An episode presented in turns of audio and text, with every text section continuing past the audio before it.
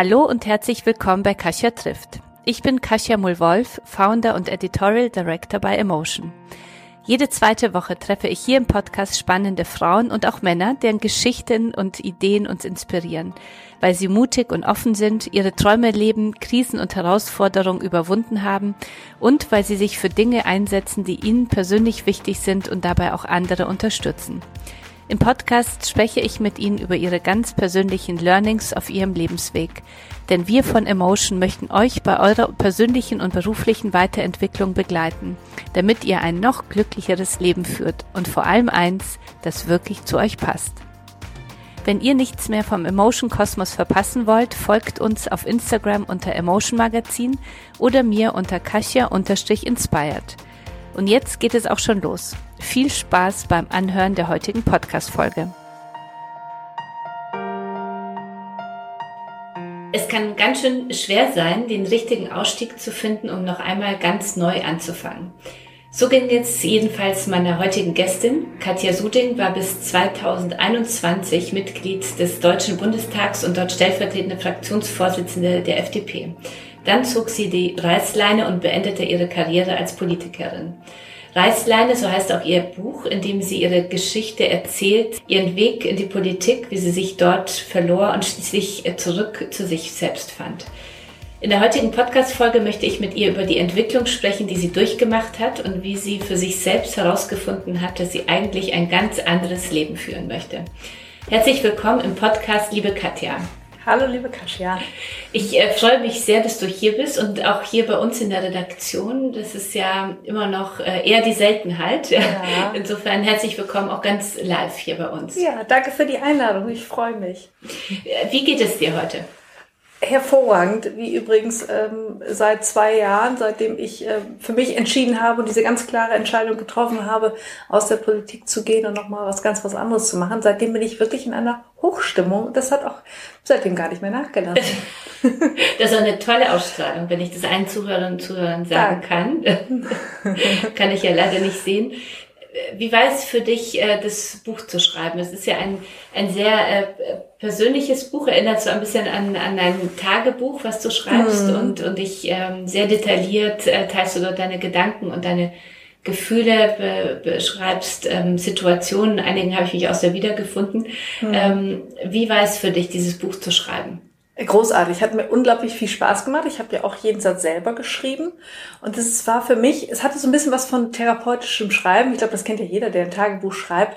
Ähm, man, man verarbeitet Schreibend ja ganz mhm. anders. Mhm. Und ich habe ja auch Szenen beschrieben, die teilweise schon zehn Jahre zurückliegen. Also ganz am Beginn meiner äh, politischen Laufbahn. Teilweise bin ich ja auch in meine Kindheit zurückgegangen. Und ähm, so im Nachhinein ähm, sieht man Dinge ja auch nochmal anders. Man sieht sie klarer, man kann sie einordnen, auch mit den Dingen, die danach passieren passiert sind. Also das war für mich einfach nochmal ein total gutes ähm, ein guter Moment, um von diesem einen Leben als, als Politikerin immer gestresst in ein neues Leben, jetzt ganz entspannt und selbstbestimmt zu gelangen. Also das hat mir wahnsinnig viel Spaß gemacht und ich wusste ja auch ähm, aus den Reaktionen auf meinen Ausstieg, dass es da viele Menschen gibt, die das extrem spannend finden. Gar nicht nur so aus der politischen Sicht, sondern einfach auch überhaupt äh, Menschen, die sich in einer Umbruchphase befinden, die eigentlich nochmal was Neues machen wollen und noch nicht so genau wissen, was das eigentlich ist und wie und wie man es rausfindet. Mhm. Ähm, und auch für die habe ich dieses Buch geschrieben als mhm. Inspiration. Was ist so dein Highlight in diesem Buch? Wir wollen ja nicht zu viel verraten, ja, damit die Zuhörer und Zuhörer das natürlich kaufen, alle Details in den Shownotes. Aber was ist so für dich die, die, gibt es eine Highlight-Szene? Ach, ich weiß gar nicht, ob es das gibt. Ich beschreibe ja ähm, Dinge von früher, die teilweise einfach furchtbar sind und die auch mhm. immer wieder ähm, zitiert werden. Also so diese Momente, wo ich mich vor einer Rede, die ich im mhm. Parlament halten muss, ähm, fast die Treppe runterstürze, damit ich mir mhm. irgendwie den Fußknöchel verstauche, um die Rede nicht halten zu müssen, weil ich so schrecklich fand, das tun zu müssen. Aber dann aber auch die Momente, wo ich äh, es schaffe, zu mir zu kommen, mhm. wirklich mal äh, zu, zu entdecken, was ich eigentlich will und um, zu merken, was dann alles aufbricht und was sich da an neuen Dingen entwickeln und wie ich mich entwickle und wie mein ganzes Umfeld sich äh, damit entwickelt. Also das ist irgendwie auch, glaube ich, eine sehr, sehr schöne Geschichte, die mhm. ich selber ja ähm, als Hauptperson meines Lebens auch total genieße. Mhm. Wie bist du denn damals in die Politik gekommen? Wie hast du das gemerkt, du möchtest politisch aktiv werden und wie ist es dann weitergegangen? Also ähm, ich habe nie vorgehabt, ähm, Berufspolitikerin zu werden. Ich bin damals, als mein zweiter Sohn dann auch wie so ein, zwei Jahre alt war und ich äh, auch mal das Haus wieder verlassen konnte, bin ich in die FDP eingetreten. Ich wollte einfach mal gucken, wie das da so ist. War immer auch ähm, freie Demokratin, habe immer liberal gedacht ähm, und wollte einfach mal sehen, was da so ist und wo ich mich da vielleicht im Ehrenamt engagieren kann. Und dann wurde ich da so reingesogen, war dann irgendwann auch im Landesvorstand und dann kam hier in Hamburg äh, der Koalitionsbruch, als ähm, äh, die Grünen die schwarz-grüne Koalition aufgekündigt haben, Ende 2010 und es dann ähm, sehr, sehr plötzlich Neuwahlen gab, die dann für Mitte Februar angesetzt mhm. wurden. Und ähm, ich war gerade in Ägypten, machte eine Woche Urlaub auch ganz spontan und wurde dann irgendwie gebeten, äh, die Spitzenkandidatur zu übernehmen fand das dann auch äh, extrem spannend, diese Herausforderung, hatte überhaupt keine Ahnung, was man da eigentlich tun muss. Mhm. Ja, und habe dann ähm, zugesagt, weil ich irgendwie diese Herausforderung so, äh, ja, irgendwie hat sie mich gekickt und hatte auch irgendwie eine Vorstellung, wie das gehen könnte und ähm, war dann innerhalb von Wochen aus einem ganz normalen Leben, ich hatte eigentlich ganz was anderes vor, mhm. saß ich auf einmal als Fraktionsvorsitzende in einem Landesparlament mhm. ähm, und musste da irgendwie performen. Also das war sehr, sehr unerwartet und eine sehr, sehr verrückte Zeit.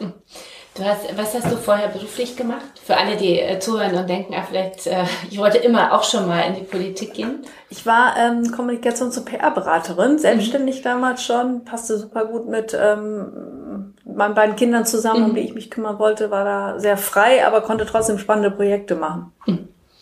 Und äh, nimm uns doch äh, mit so in die in die wichtigsten ähm, wichtigsten Etappen deiner politischen Laufbahn äh, dann? Also es waren ja dann zehn ganz spannende Jahre, oder? Die du dann weitergegangen oder elf? Am Ende waren es sogar elf. Sogar genau. elf, genau. Mhm. Was waren ja. so für dich die, die Highlights und was waren die Momente, wo du gemerkt hast, ähm, es ist nicht ganz deins, ohne jetzt das ganze Buch zu verraten ja, natürlich. Ja. Also 2011 äh, im Februar ähm, bin ich das mhm. erste Mal gewählt worden in die Hamburgische Bürgerschaft, war da Fraktionsvorsitzende. 2013, viele werden das erinnern, ist die FDP im, auf den Bundestag mhm. geflogen. Mhm. Das äh, hat auch immer eine Rückkopplung auf, auf äh, die FDP in den Landesparlamenten. Wir hatten dann 2015 ähm, wieder eine Bürgerschaftswahl vor uns, auch im Februar. Wir hatten eine sehr, sehr schwierige Ausgangsposition und ich wurde ähm, nach 2013, als die gesamte Führungsmannschaft ausgewechselt wurde im Bund, ähm, dann auch ähm, erst Präsidiumsmitglied, dann auch Stellvertreterin von, von Christian Lindner, also das Team, was, was den Wiederaufstieg der FDP mhm. im Bund organisieren sollte. Habe dann also dann meinen Schwerpunkt auch schon, jedenfalls im Ehrenamt, sehr stark auch auf den Bund verlagert.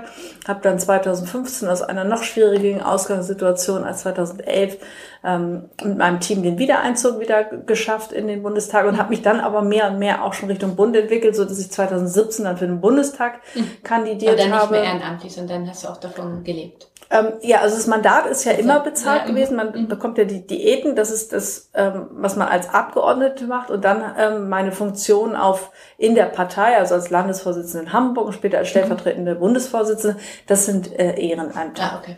So, man kann die natürlich gut kombinieren. Es ist mhm. jetzt nicht, ist ja ähm, nicht völlig artfremd das mhm. Ganze, aber äh, es hat immer ähm, beide Komponenten. Okay. Und ähm, bin dann, wie gesagt, 2017 in den Bundestag gewechselt, dann eben noch mehr nach Berlin gependelt, hatte dann auch eine Wohnung da für vier Jahre und habe aber dann in der Zeit gemerkt, also irgendwie war dann für mich so eine Ära zu Ende. Also ich bin immer echt gut, wenn es schwierig ist. So 2011 mhm. war eine schwierige Situation. Wir waren zwei Legislaturperioden schon nicht mehr in dem Parlament mhm. vertreten. 2015 habe ich gerade beschrieben, war schwierig. 2017 war ja auch nicht klar, ob mhm. wir es überhaupt wieder zurückschaffen würden in den mhm. Bundestag. Die meisten haben ja geglaubt, schafft die FDP niemals mhm. mehr. So, und dann war für mich so, so ein bisschen Mission accomplished. Also mhm. das ähm, waren so Zeiten, wo ich echt ähm, ja, Vollgas gegeben habe, was mir auch echt Spaß gemacht mhm. hat.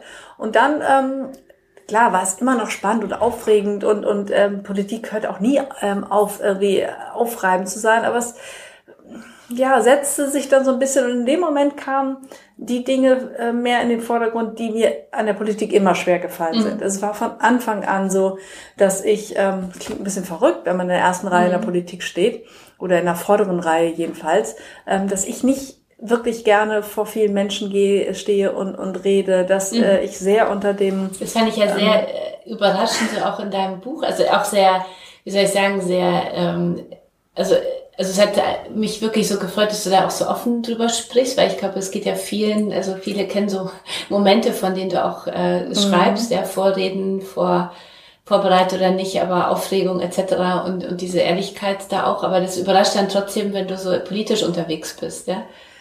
Ja, das ist auch mhm. ehrlich gesagt ein bisschen verrückt, dass ich mir gerade etwas ausgesucht habe oder da hineingeraten mhm. bin, wo, wo das ja einfach dazugehört. Mhm. Natürlich musst du als Politikerin dich in der Öffentlichkeit erklären. Das gehört ja auch dazu in einer mhm. Demokratie. Das kann man ja auch gar nicht ohne machen. Aber das ist mir immer schwer gefallen. Es ist natürlich leichter geworden im Laufe der Zeit. Und äh, jetzt bin ich ja immer noch viel öffentlich unterwegs. Mhm. Jetzt rede ich aber mehr über andere Themen. Jetzt ist es auch noch viel leichter für mich. Aber damals, das ist mir schon echt schwer gefallen. Mhm. Und auch, braucht eigentlich auch Harmonie. Also dieser Wettstreit, der in den Parteien mhm. ausgetragen wird, da geht man echt nicht zimperlich miteinander mhm. um. Auch das beschreibe ich ja in meinem Buch. Mhm. Was, das, mhm. da geht's echt zur Sache. Das ist, ich konnte das zwar, ich habe da auch äh, selber auch äh, teilweise echt mhm. ordentlich ausgeteilt, um das mhm. zu kriegen, was ich äh, wollte, was ich für richtig gehalten habe. Aber es ist, das hat mir nicht gut getan. Das ist, mhm. das, äh, das hat so viel ge genommen von mir als Mensch. Mhm. Ähm, das, das war echt schwierig. Und das ist dann, als wir dann im Bundestag waren und wir irgendwie so ein bisschen das erreicht hatten, was, was als Herausforderung vor uns lag, kamen diese negativen Dinge immer mehr in den Vordergrund. Mhm. Ich habe überlegt, okay, will ich das jetzt hier noch? Und äh, was muss ich jetzt eigentlich machen? Was will ich eigentlich? Wer bin ich eigentlich? Wo will mhm. ich eigentlich hin? Und da setzte dann so ein Denkprozess ein, der auch lange gedauert hat und der dann am Ende 2020 im September ähm, dahin gipfelte, dass ich gesagt habe, ich ähm, werde nicht mehr kandidieren und nicht mhm. mehr antreten. Mhm. Jetzt muss ich fragen zu der äh, privaten Katja Suding. Du hast ja zwei Kinder. Wie hast du diese Jahre äh, der Politik äh, organisiert und wie, äh, du warst ja auch am Anfang verheiratet, glaube ich, oder? Ja. Also wie, wie mhm. fragen sich natürlich alle, die auch Kinder haben und so politische Karriere, wie, wie bekommt man das eigentlich hin? Ja, einfach ist es nicht. Ähm, ich alleine hätte es auch gar nicht geschafft. Mhm. Ähm, als äh, mein Mann, äh, mein Ex-Mann jetzt inzwischen und ich uns getrennt haben, das war schon ein Jahr, nachdem ich in die Bürgerschaft kam, also 2012. Ähm, Wie alt waren deine Kinder? Da waren die, die sind 2002, 2004 geworden, also acht und, und zehn müssen mhm. dann gewesen sein. Und äh, die sind dann bei meinem Ex-Mann geblieben. Mhm. Also ich bin ausgezogen, ist ja auch mhm. meistens eher umgekehrt der mhm. Fall. Und ähm, er hat sich dann auch super um die gekümmert. Also ist ein ganz, ganz toller Vater. Und ähm, ich habe dann weiter Politik gemacht. Und das ist ja kein Job, der irgendwie ähm, 9 to 5 ist, sondern der ist äh, im Prinzip bist, bist du jeden Abend unterwegs und auch an den Wochenenden sehr, sehr viel unterwegs ähm, so dass ich das auch gar nicht hätte ähm, hauptverantwortlich übernehmen können. Ich habe dann natürlich die sämtliche Zeit, die ich neben der Politik hatte, das war nicht viel, aber die habe ich mit meinen Kindern verbracht, mhm. ähm, was auch schön war und was, was auch toll war. Wir haben ein ganz enges Verhältnis heute auch immer noch. Aber ähm, ja, das war nicht einfach und vor allen Dingen, ich selber bin natürlich auf der Strecke geblieben. Mhm. Also entweder war ich in der Politik oder mit meinen Kindern zusammen. Mhm. Ähm, alles andere ist einfach hinten runtergefallen. Wie war es so in der Öffentlichkeit äh, als Mutter nicht bei den Kindern zu sein? Also frage ich, weil, mhm. weil das immer so Themen sind und mhm. ich merke, dass wir in der Gesellschaft immer noch sehr werten und bewerten, mhm. ja, und, und das ist ja schon so eine Situation, die ich so kenne, auch von anderen, ähm, von anderen äh, Personen. Ich denke, da geht die Gesellschaft manchmal schon ganz schön tough mit einem um. Hast du das auch so erfahren oder hat das jeder verstanden, dass äh, die Kinder beim Vater bleiben, wenn du politisch aktiv bist? Mm, also vereinzelt gab es da Kritik, die mhm. wurde auch ähm, manchmal stand ich im Infostand, da wurde ich ganz offen angefeindet, ähm, wie ich es als Rabenmutter zulassen könnte, mhm. meine Kinder bei ihrem Vater zu lassen. Das mhm. waren aber wirklich Ausnahmen. Mhm. Also mhm. da, da, hatte ich nichts auszustehen. Ich war da auch vollkommen klar mit und ist ja auch vollkommen klar. Also die Kinder haben einen Vater und der kümmert sich und ähm, ich habe einen engen Kontakt mit denen und gut ist. Und mhm. alles andere mhm. ist dann auch egal. In welchen Momenten äh, hast du angefangen, wirklich so zu denken, weil, soll ich doch die Reißleine ziehen? Wann kommt man, was ist so deine Erfahrung, in welchen Momenten kommt man so näher an sich selbst was und so und merkt, ähm, welchen Weg will ich, ist, bin ich auf dem richtigen Weg unterwegs? Hm, also bei mir war es im Januar 2020, das war dann eben auch mit Beginn des Jahres, wo ich wusste, im, im Herbst sollen die, mhm. die Listen aufgestellt werden, mhm. dann schon für die Bundestagswahl, die dann ein knappes Jahr später stattfinden sollte. Also das sind ja immer auch recht lange Vorläufe. Und ich wusste irgendwie, irgendwie muss ich mich ähm, ja, entscheiden in die eine oder andere Richtung. Und es war für mich nicht so wie bei den früheren Wahlen total klar, dass ich wieder antrete. Ja. Also ich hatte da schon Hast zwei. Du gespürt. Ja, ja. irgendwie was dachte ich nicht, nö, auf, auf mhm. jeden Fall, sondern so, hm. Und dann mhm. ähm, habe ich es aber verdrängt immer, diese mhm. Entscheidung. Das ist auch nicht so leicht. Dann war die, mhm. da war wieder Bürgerschaftswahl in Hamburg 2020, das ist ja andauernd. Mhm. Ähm, da war ich da engagiert. Dann kam ja direkt die Corona-Pandemie. Mhm. Es ging ja im März 2020 ein. Da waren wir als Parlamentarier auch extrem gefordert. Das war ja keine einfache Zeit, glaube ich, für niemanden. Und dann habe ich es einfach immer verdrängt, bis dann, ähm, und äh, man geht's halt nicht mehr, ähm, mein Körper mir gesagt hat, so, jetzt ist mal Schluss. Und ich ähm, konnte dann auch drei Wochen wirklich nicht arbeiten. Habe ich noch nie vorher gemacht. Mhm. Mich drei Wochen lang aus dem Parlamentsbetrieb zurückgezogen und war wirklich nicht in der Lage zu arbeiten. Und mhm. da hat mein Körper mir ganz klar signalisiert, so hier muss jetzt mal irgendwie eine Entscheidung her. Mhm. Und ich habe dann ähm, äh, ein Seminar besucht. Mhm. Ähm, da ging es um das innere Kind, da ging es darum, ähm, so Motivforschung zu beschreiben. Mhm. Was will ich eigentlich, was mache ich, ähm, weil, weil ich es machen möchte und was sind vielleicht aber auch ähm, Muster aus der Kindheit, also Dinge, mhm. die man heute noch tut. Die einem oft gar nicht wirklich bewusst sind, die aber ganz, ganz starken Einfluss auf das haben, was man, was man tut. Und das hat jeder von uns und ich natürlich auch. Und mir war irgendwie klar, da irgendwas ähm, muss ich da mal sortieren. Und dann habe ich dieses sehr, sehr intensive einwöchige Seminar gemacht. Und Musst du äh, benennen, das ist ja ein sehr bekanntes äh, Seminar sozusagen. Genau, es ist der Hoffmann-Prozess mhm. ähm, am Hoffmann-Institut ähm, unten in Süddeutschland, Gut Siedelbrunn.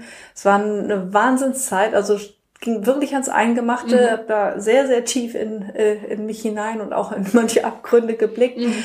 Habe es dann aber wirklich auch geschafft, in dieser Woche so eine Art Frieden mit meinem inneren Kind zu schließen und einfach zu wissen, was was ist da eigentlich los? Und ähm, kam dann zurück, merkte dann, dass mir viele Dinge so viel leichter gefallen sind. Also ich war auf einmal so viel effektiver, mhm. ich war so viel konzentrierter, schneller in meinen Aufgaben, war irgendwie viel gelassener, viel relaxter. Also mhm. meine Kinder haben auch gesagt, sie erkennen mich kaum wieder. Also ich war so entspannt. Vorher war ich auch ein bisschen gestresst. Mhm.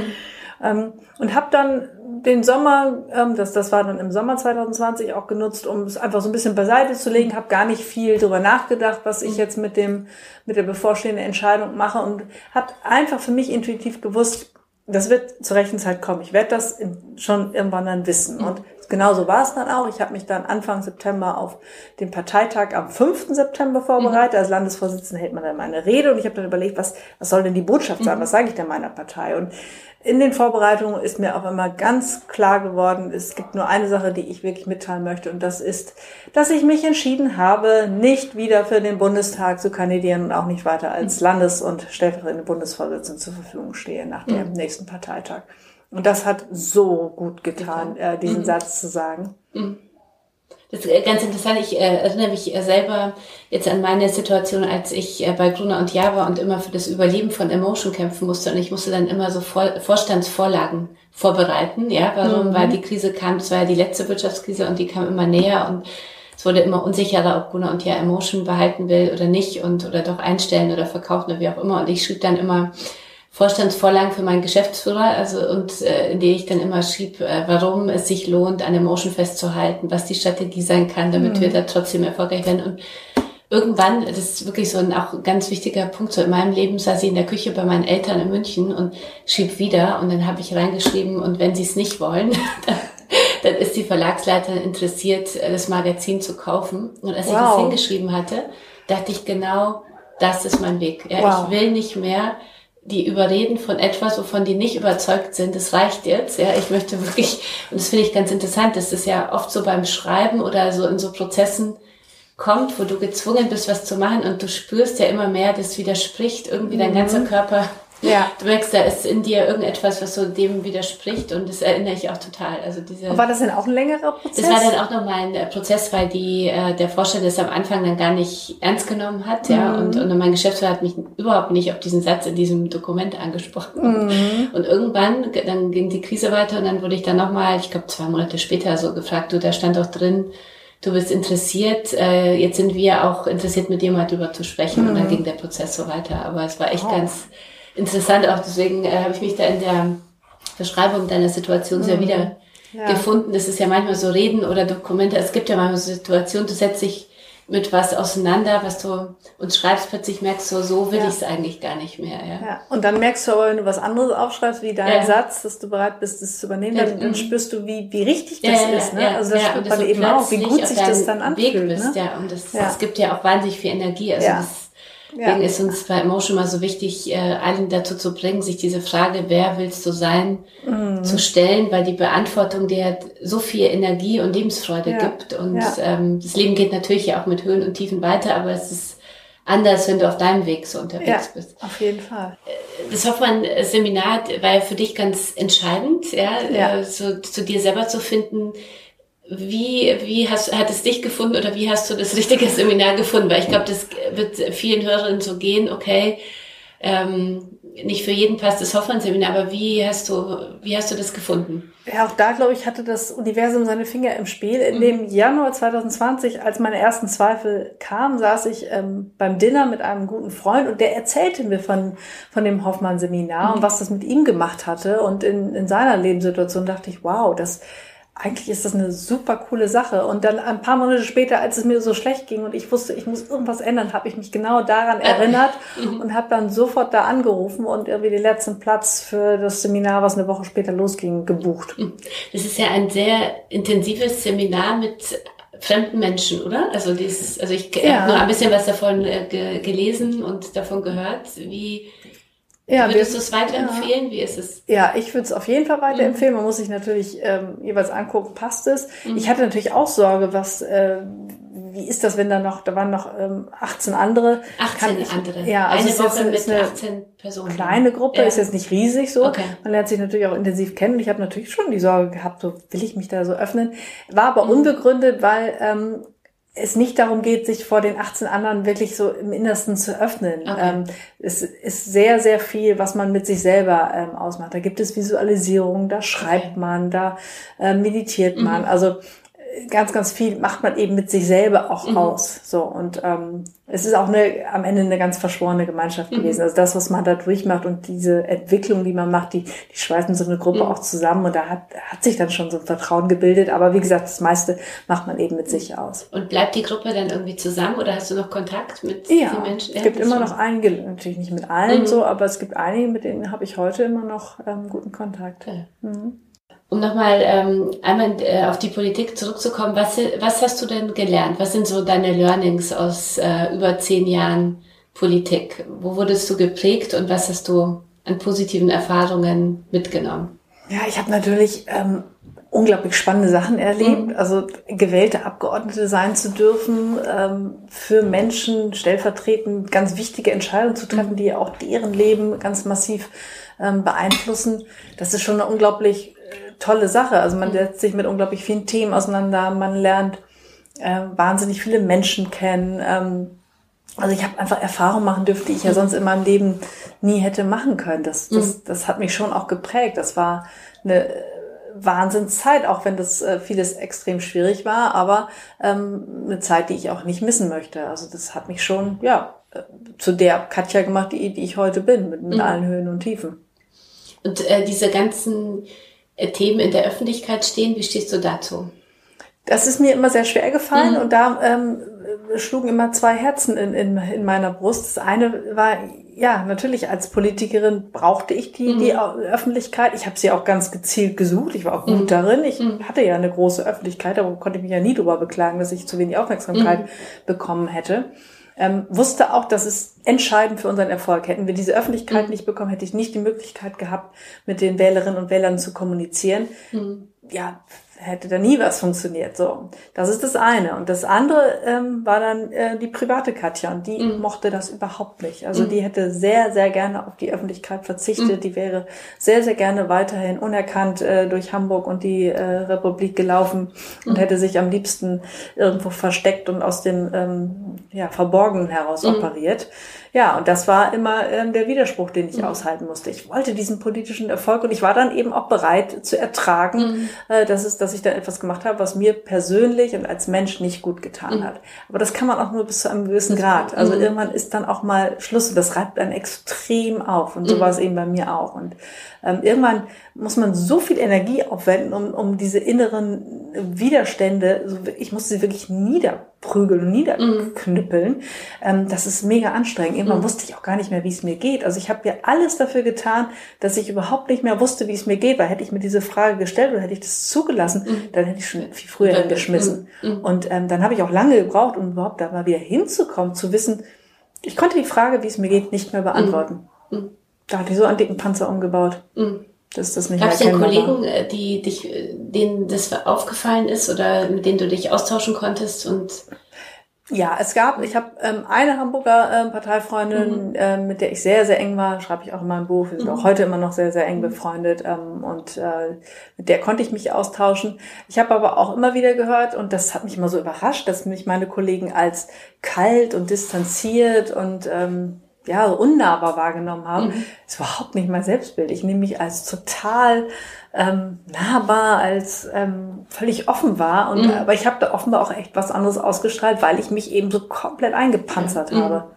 Und trotzdem warst du ja so erfolgreich. Also das ist ja faszinierend, dass man damit ja schon gut weit gehen kann, ja, und äh, dass es dann nur gefährlich wird irgendwann, wenn der Körper einem dann doch so Zeichen sendet, äh, du bist nicht ganz auf deinem Weg unterwegs. Ja. ja. Das, manchmal sind ja auch Krisen, also bei, ich bin ja gesprungen in die in der Krise in, auf meinen richtigen Weg mhm. und da dachte ich auch, also manchmal sind ja auch Krisen wahnsinnig hilfreich, äh, ja. damit du dich dann wirklich, weil du gezwungen wirst, dich einfach nochmal damit auseinanderzusetzen, ja. ob du auf dem richtigen Weg bist oder nicht. Mal raus aus der Komfortzone. Mhm. Ja.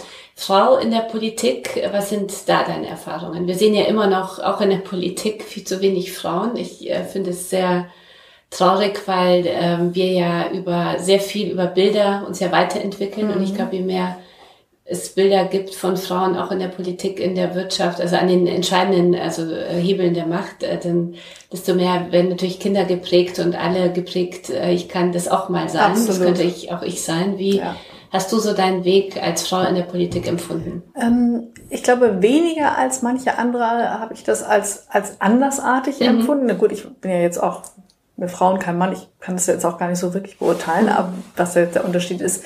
Aber ich glaube, ich persönlich habe da ähm, ich, weniger mit zu tun gehabt. Aber ich habe natürlich in der Zeit, wo ich Politik gemacht habe, gemerkt, ähm, A, dass Frauen sehr viel äh, weniger in der Politik sind, dass es sehr viel schwerer ist, mhm. sie äh, für Politik äh, zu gewinnen. Als ich dann in Hamburg 2014 Landesvorsitzende wurde, ähm, da war es mir schon ein Anliegen, dass wir Frauen auch in Führungspositionen bekommen, dass sie sich engagieren. Und ähm, da habe ich einfach ganz klar gemerkt, ich glaube, das wissen viele andere in anderen Bereichen auch, dass man Frauen anders ansprechen muss. Mhm. So, also Frauen haben halt tatsächlich, und das ist nicht, nicht ähm, eins zu eins so, aber in der Tendenz ganz stark so, dass wenn man ähm, einen Mann bittet, eine Funktion zu übernehmen, sagt er, hurra, natürlich, mhm. kann ich, mache ich.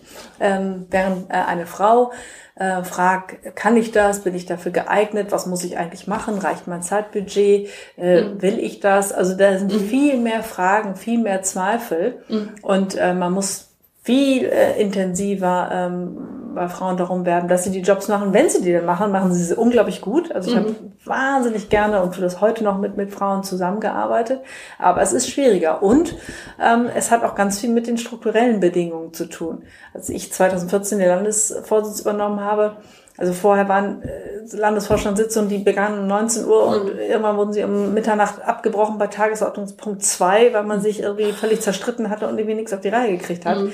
So, ähm, ich habe das radikal anders gemacht. Äh, meine Sitzungen haben nicht länger als zwei Stunden gedauert. Mhm. Die waren top vorbereitet. Da wurde kein Tagesordnungspunkt aufgerufen, ohne ähm, eine ganz klare Tischvorlage, mhm. eine ganz klare Richtung, wo, was sind die Linien, anhand denen wir diskutieren. Mhm. Da wurde auch nicht rumgelabert, da wurde diskutiert, wo es notwendig mhm. ist, aber dann auch mit dem Ergebnis, mit dem mhm. Ziel und mit dem Ende. Und mhm ja, ich glaube, Frauen, ich meine, auch Männer haben keine Lust auf, auf äh, ineffiziente, längliche Sitzungen, aber Frauen haben dann noch viel weniger mhm. Toleranz. Ähm, vielleicht auch, weil sie durch ja, die Mehrbelastung im Job, Kindererziehung, ähm, Pflege von Angehörigen, was sie eben alles machen, Hausarbeit, vielleicht auch einfach ein kleineres Budget haben. Und ich, ja, insgesamt sind sie einfach zielgerichtet. Sie mhm. wollen, dass die Dinge dann auch zu einem Ende kommen, wo man sich dann auch wieder anderen Dingen widmen kann. Mhm. Und ähm, dadurch äh, habe ich es geschafft, irgendwie den Anteil im Landesvorstand weit zu erhöhen. Wir waren am Ende weit überproportional, was die Mitgliedschaft angeht, äh, mit, mit Frauen besetzt. Und das hat sehr viel Spaß gemacht. Mhm.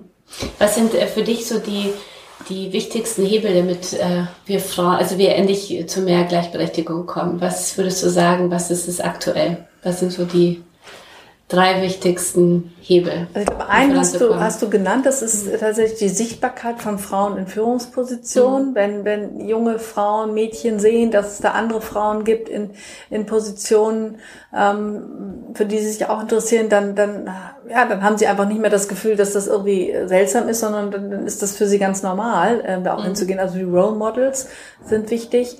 Ähm, ich glaube, es ist ganz wichtig und das finde ich, ist in, gerade in den letzten zwei, drei, vier, fünf Jahren auch, auch, auch besser geworden, dass, dass Frauen sich vernetzen. Mhm. Und zwar nicht, so wie ich es am Anfang noch kennengelernt habe, um, um zu jammern, wie schrecklich die Welt ist und wie sehr die Männer äh, sie dominieren mhm. und dann irgendwie einen Kuchen zu backen, mhm. sondern ähm, um sich wirklich zu unterstützen. Taffe mhm. Frauen, die, die was können und die äh, es großartig finden, andere Frauen zu unterstützen, ähm, ihrerseits was reinzugeben und sich wirklich, so wie Männer das ja auch tun, äh, sich unterzuhaken und ohne irgendwelche Eifersüchteleien oder sonst was, sich einfach zu unterstützen. Das mhm. passiert mehr und mehr. Mhm. Hast du ein, ähm, ein persönliches Frauennetzwerk oder also ich, wie hast du es gemacht? Ähm, nee, aber ich, äh, da gibt es zum Beispiel diese Frauen 100 aus Berlin, mhm. ähm, äh, tolles Netzwerk, wo mhm. ähm, einfach auch ganz tolle Frauen sich unterhaken.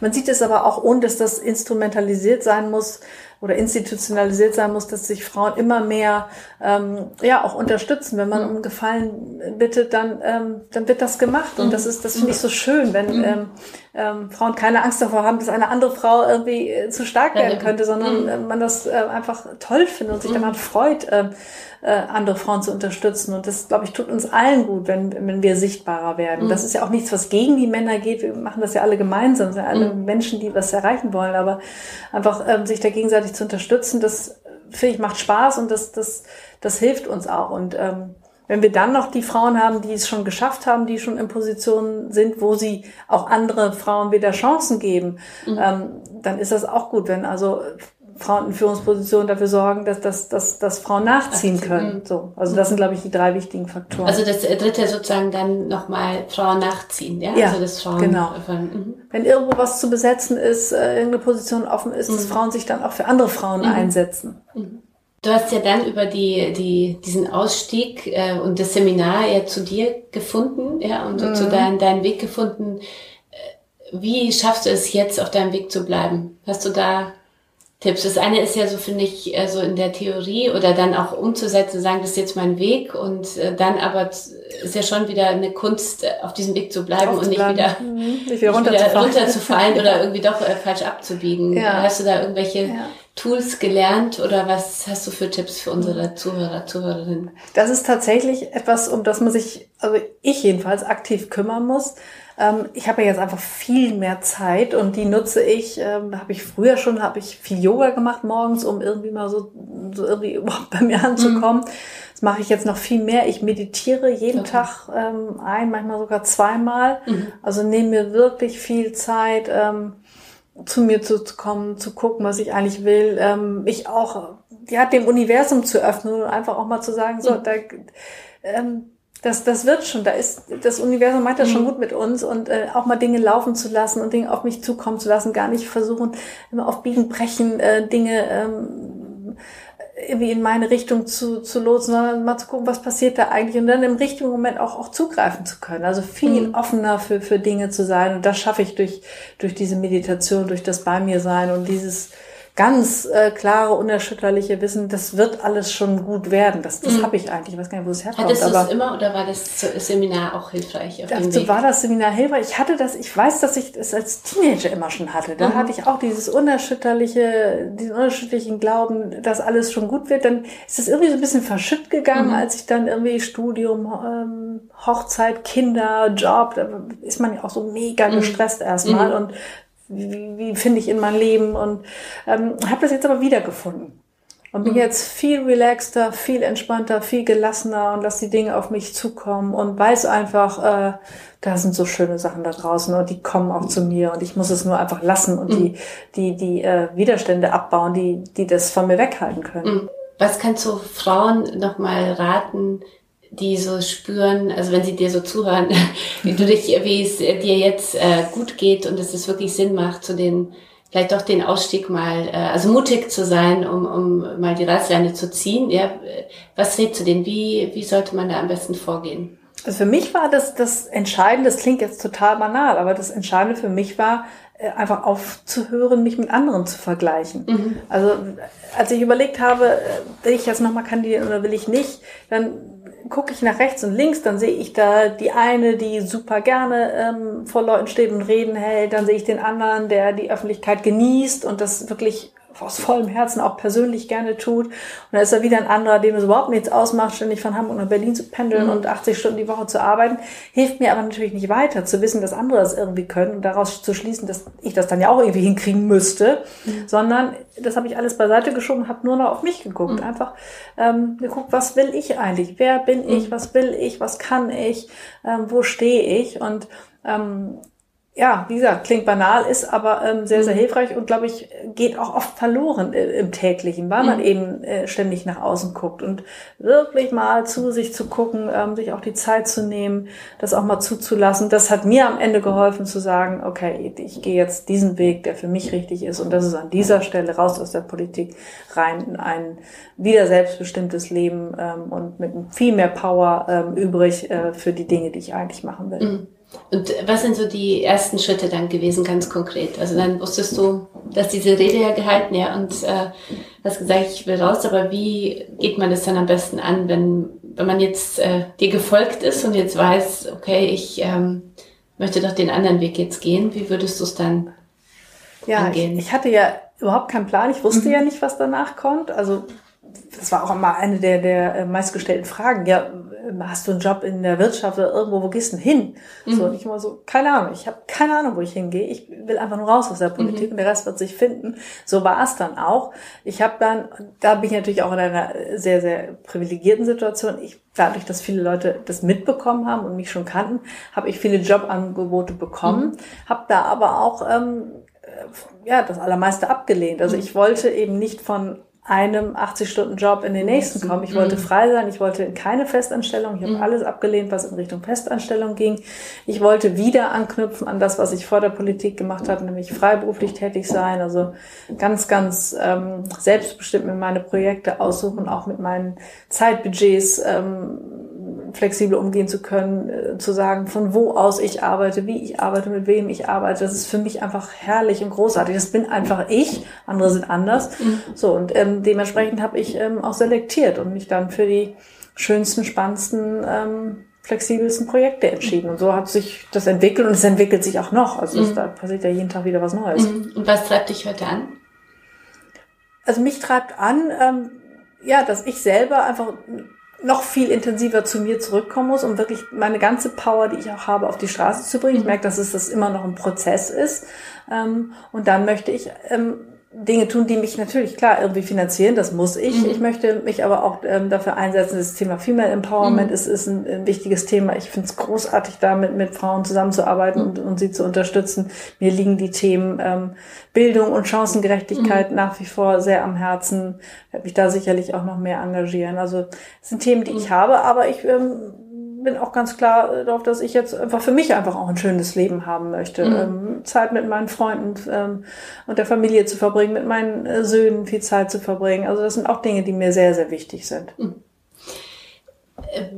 Was würdest du, wenn du so zurückblickst, äh, jetzt, ich meine, du hast ja noch viele, viele Jahre vor dir, ja, aber so, wenn du auf deine Karriere bisher zurückblickst und auf deinen Weg, was ist so dein größter Erfolg? Was würdest du sagen? Was würdest du als deinen größten Erfolg bezeichnen? Ich glaube, das Schwierigste, was ich äh, tatsächlich gemacht habe, war die Bürgerschaftswahl 2015, eben mit der Situation, mhm. wir sind aus dem ähm, Bundestag geflogen, die FDP liegt am Boden, keiner glaubt mehr an sie mhm. und dementsprechend glaubt auch keiner an eine FDP Hamburg, die wieder mhm. in die Bürgerschaft möchte. Und aus so einer Situation, das war innerparteilich schwierig, das war äh, medial schwierig, das war insgesamt extrem schwierig, da ähm, quasi aus dem äh, in eine an, in Trümmern liegende Partei ähm, zwei Prozent in den Umfragen mhm. dahin zu bringen, dass sie äh, wieder einzieht in ein Landesparlament. Wir haben sogar unser Ergebnis verbessert 2015 mhm. im Vergleich zu 2011 und damit so eine Grundlage zu legen, äh, dass die FDP auch äh, im Bund wieder erfolgreich wird. Ich glaube, das war ähm, das Schwierigste und Erfolgreichste, was ich äh, in der beruflichen Ebene ähm, gemacht habe. Mhm. Bist du darauf stolz? Ja, das ist schon, wenn ich zurückblicke, denke ich schon, das war eine coole Sache. Cool. Ja.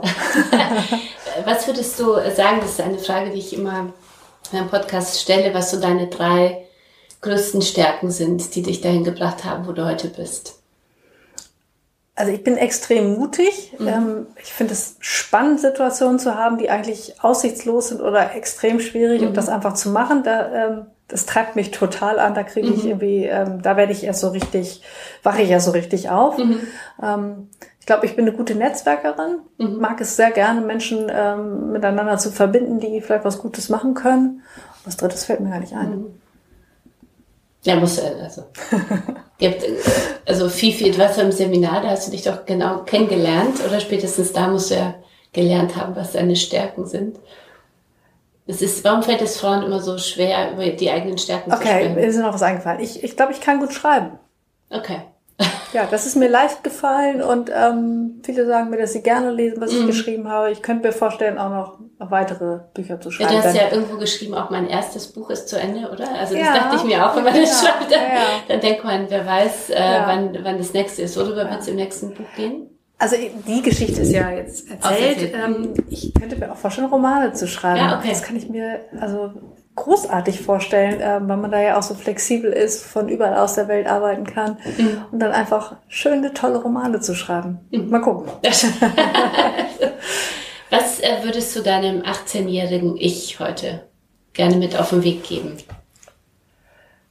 Bleib bei dir, äh, guck, wie es dir geht, ähm, sei mutig, handel nach dem, wie, was für dich richtig ist und ähm, ja, dann wirst du auch deinen Weg gehen und sei offen für alles, was, was kommt. Gibt es etwas in deinem Leben, was du, was du bereut hast? Es gibt natürlich Dinge, die mhm. nicht so optimal gelaufen sind, mhm. aber am Ende würde ich sagen, dass alles, auch das, was schlecht gelaufen ist, mich ja dahin gebracht hat, wo ich bin. Und deswegen mhm. ist das für mich alles irgendwie richtig. Deswegen bereuen, das ist überhaupt nicht so meins. Ich mhm. bereue keine Dinge. Mhm. Nee. Ist ja auch ganz schön, weil ich glaube, das ist ähm, hoffentlich auch vielen, die zuhören, also denen die Angst nimmt im Endeffekt, oder? Dass die Dinge, also ich denke auch, es gibt immer so viele Themen, die würde ich jetzt im Nachhinein nochmal anders machen, aber trotzdem haben sie mich geprägt und ich, ja. ich habe wahnsinnig viel daraus gelernt. Das ist so. Das ist ja wichtig. Mm, so. Mm. Also äh, am Ende fügt sich das schon irgendwie alles und nee, lieber nach vorne gucken. also, gibt es denn, also zum Abschluss unseres Podcasts, ein, ein Lebensmotto oder einen Glaubenssatz, den du gerne mit uns teilen würdest? Ja, schließt auch an das, was ich schon gesagt habe. Also äh, finde deinen eigenen Weg. Das ist immer der beste und der erfolgreichste, den man, den man gehen kann. Hm. Vielen Dank für das schöne Gespräch. Liebe Danke. Katja, alles, alles Gute für deinen weiteren Weg und es bleibt spannend, wie man spürt. Ja, danke, Kasia. Wenn euch diese Podcast-Folge gefallen hat, freue ich mich über eure Kommentare und Herzen. Und wenn ihr keine Folge mehr verpassen wollt, abonniert uns doch gerne. Ihr wollt mit dem Emotion Kosmos connected bleiben? Dann folgt uns auf Instagram, Facebook, Twitter, LinkedIn oder Pinterest. Oder meldet euch gleich für unsere Newsletter an. Zum Beispiel für den Emotion Newsletter, der wöchentlich erscheint mit einer Portion guter Laune aus der Redaktion oder für den monatlichen Working Woman Newsletter meiner Kollegin Julia Möhn. Und kennt ihr schon Hot Bowl, den ersten aktuellen Newsletter für Frauen? Er erscheint dienstags und donnerstags und versorgt euch mit allen relevanten News and Views. Anmelden könnt ihr euch unter emotion.de slash newsletter. Alle Links findet ihr natürlich wie immer in den Show Notes. Übrigens gibt es von Emotion und dem Finanziellmagazin jetzt einen neuen Finanzpodcast für Frauen. Die ersten Folgen sind schon veröffentlicht und unsere Podcast-Host Anissa Brinkhoff erklärt euch selbst, worum es darin geht. Hi, mein Name ist Anissa Brinkhoff und ich hoste den Finanziell Podcast. Das ist der neue Finanzpodcast für Frauen, die aktiv ihr Vermögen aufbauen wollen, auch mit kleinem Gehalt. Wir lernen zusammen, wie wir unser Geld für uns arbeiten lassen, was noch mehr geht als nur ein ETF-Sparplan und wie viel Spaß Vermögensaufbau eigentlich machen kann. Und weil finanzielle Entscheidungen so individuell sind wie jede von uns, sind hier nicht nur die tollsten ExpertInnen zu Gast, uns liefern auch die Finanziell Magazin Chefredakteurinnen Astrid Zebe und Daniela Meyer in jeder Folge in einer Audiokolumne ihre Sichtweise und ihre Lösungen zu dem Thema. Also gibt es hier alle zwei Wochen ganz viel Input. Ihr findet den Podcast überall, wo es Podcasts gibt und einen Link in den Show Notes dieser Folge.